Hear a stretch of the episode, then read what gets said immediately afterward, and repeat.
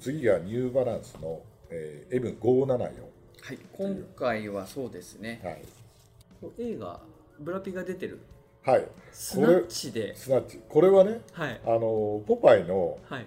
えー去年出た方かな。誰かと話したくなる映画っていうので、よかったですよね、ね、それでイラストレーターの手書さんっていうのが、はい。えー書いてる。うん。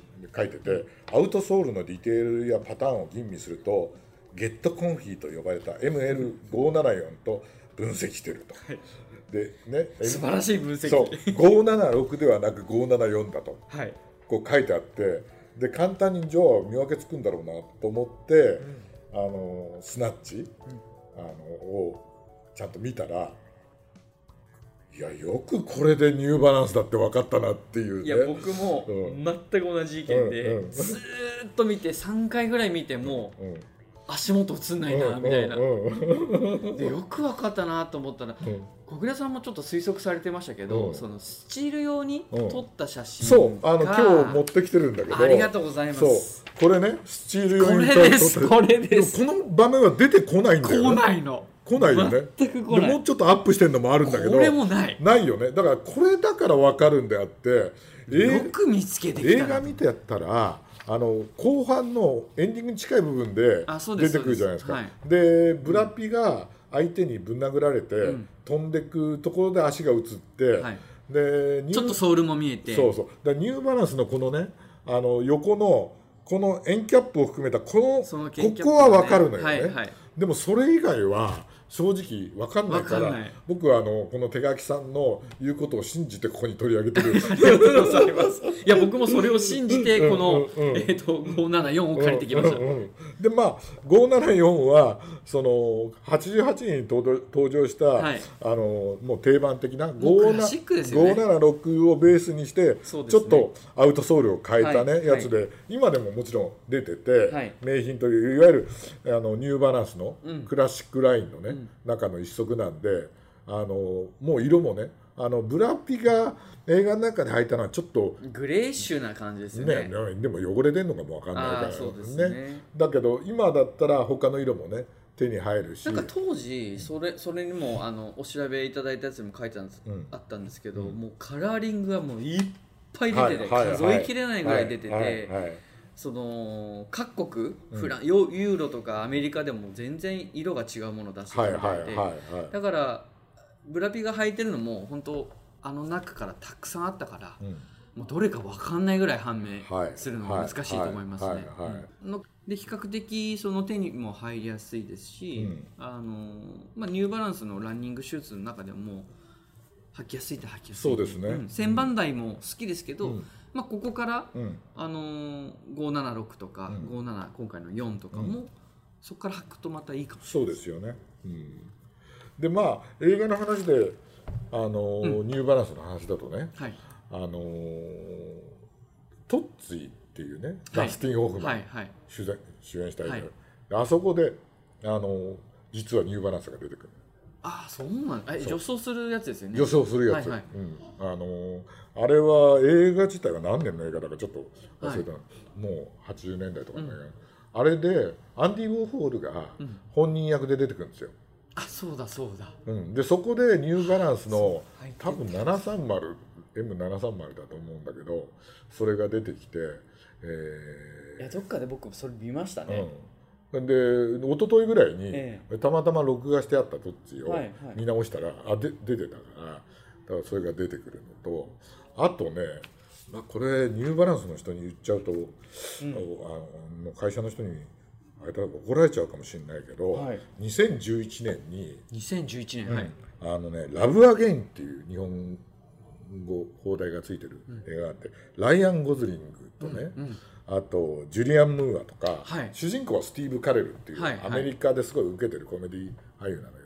それが出てくる映画でこれがねあのタイトルバックにもうニューバランスが出てきて、でそのライアン・ゴズリングがこの映画の中で、いわゆるモテ男なわけですよ、でスティーブ・カレルはい逆のパターンででスティーブ・カレルが愛用してるのがニューバランスのね407っって言われてる、407うん、グレーの靴なんだけど、はい。でそれを見たライアン・ゴズリングが「お前はスティーブ・ジョブズか?」みたいなね、そうなん うん、そういうふうに言って、えであのねあのあそうじゃスティーブ・ジョブズじゃなきゃこんな靴をこの靴をねあの履いてちゃいけないっつって ああの捨てて捨てられちゃうのよ。ええ っていう話があって。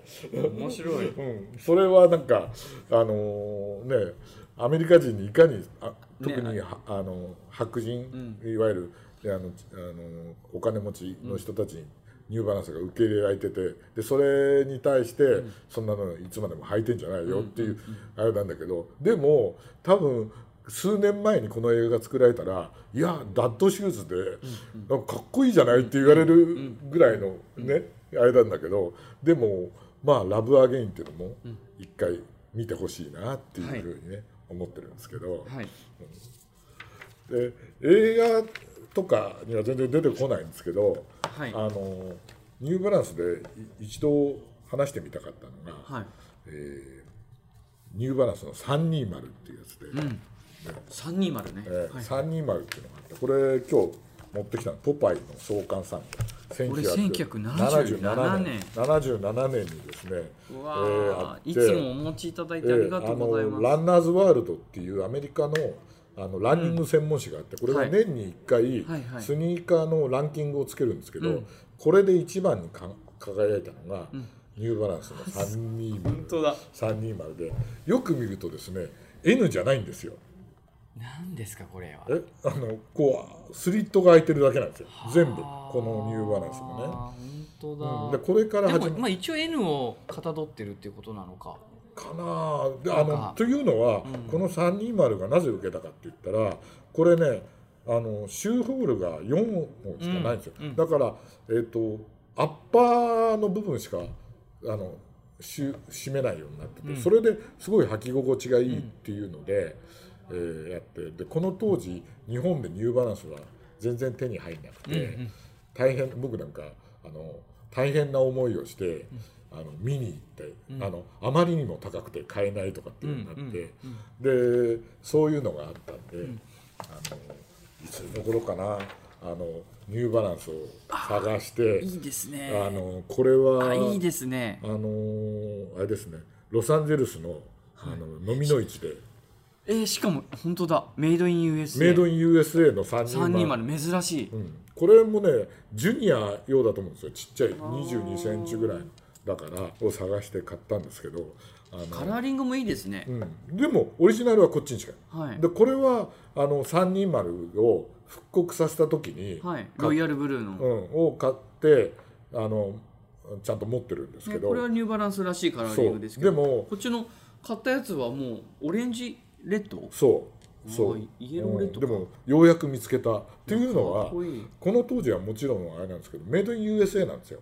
ニューバランスで。今でもメイドイン USA ありますけど。で1回だけ320をあのメイドイン USA で復刻させたことがあるんですよ。はいはい。ででもその時買い逃して、ないどうしても欲しいなと思ってこれを探したんですけどだからもしこれをねポッドキャストをニューバランスの方聞いてらっしゃったら、一ね一回、ねみんなどれも素晴らしいんだけど、はい。320を復刻させてほしいなっていうのが。グレさんモデルでぜひいやってほしいですね。というのがありまして、あのそういうニューバランスの思い出があります。ありがとうございます。大人の名品図鑑のポッドキャストでは皆様からのお便りを募集しておりますご質問や取り上げてほしいテーマなど何でもお送りください。詳しくはポッドキャストの概要欄をご覧ください。